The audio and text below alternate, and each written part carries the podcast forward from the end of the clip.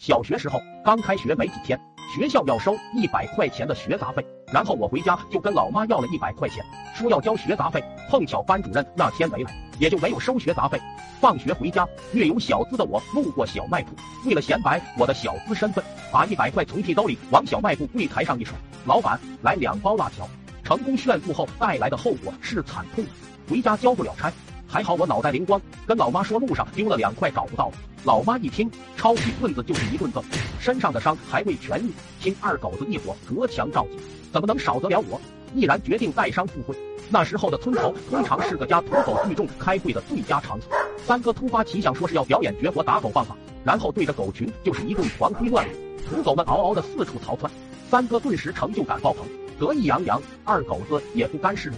村口一站，裤子一脱，来了拿手绝活一射千里。平时好动的二狗子爱上火，一股深黄色的尿水滋了两米远。看到风头被二狗子一人独占，一贯引领风骚的我怎能落后？我也脱下裤子，摆好姿势，气沉丹田，刚准备水龙出海，一阵乾坤之时，突然感觉到肚子里的辣条顶上来一股邪气，感觉大事不妙。但是此时丹田之气一经发作，剑已离弦，不可收拾。水龙突然化作一声巨大的噗滋声，旁边的小伙伴的期待瞬间转化成了对我祖宗十八代的问候。我怎能接受如此嘲讽？我实在不能忍了，再次聚集丹田之气，大喊一声：“自由飞翔，谁看过？”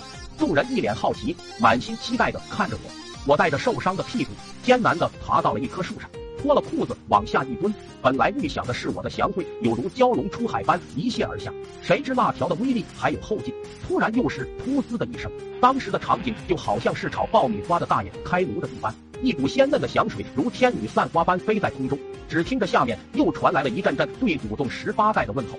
后来村子里就有了个传言，说我的肚子里有一个八卦祥子。抖音。